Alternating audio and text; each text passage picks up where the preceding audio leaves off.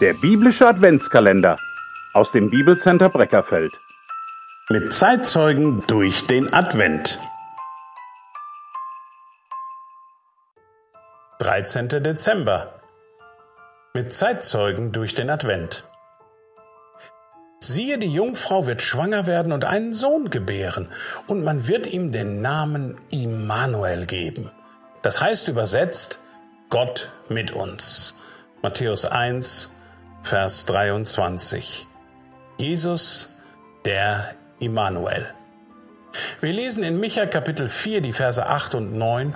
Und du Turm der Herde, im Hebräischen heißt das Migdal Eder, du Hügel der Tochter Zion, zu dir wird gelangen und zu dir wird zurückkehren die frühere Herrschaft, das Königtum der Tochter Jerusalem.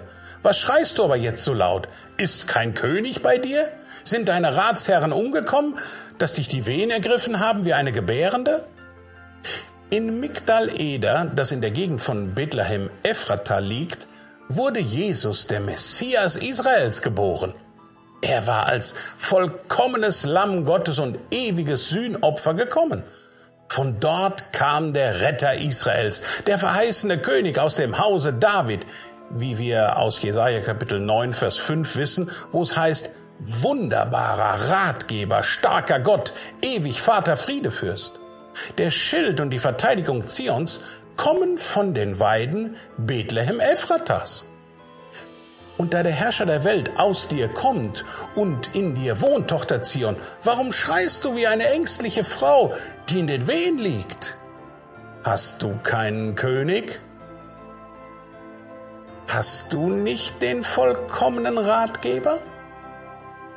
Auch heute haben einige von uns Probleme und Schwierigkeiten im Leben, die unser Wohlbefinden und auch die Gesundheit unserer Psyche ja wirklich sehr gefährden.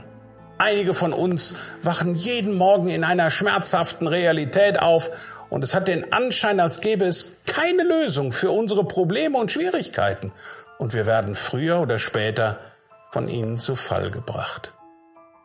Wenn Sie Gottes Kind sind, müssen Sie daran denken, dass Sie keinen Grund haben, in Verzweiflung, Angst, Frustration und Depression zu versinken. Haben Sie keinen König? Hat der Messias Jesus keine Weisheit und keine guten Ratschläge für Sie?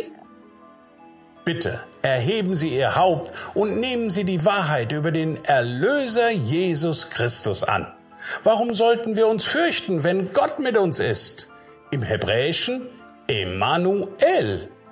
In Micha Kapitel 7, die Verse 7 und 8 heißt es, ich aber will nach dem Herrn ausschauen, will harren auf den Gott meines Heils. Mein Gott wird mich erhören. Freu dich nicht über mich, meine Feindin, denn wenn ich auch gefallen bin, so stehe ich doch wieder auf. Wenn ich auch in der Finsternis sitze, so ist doch der Herr mein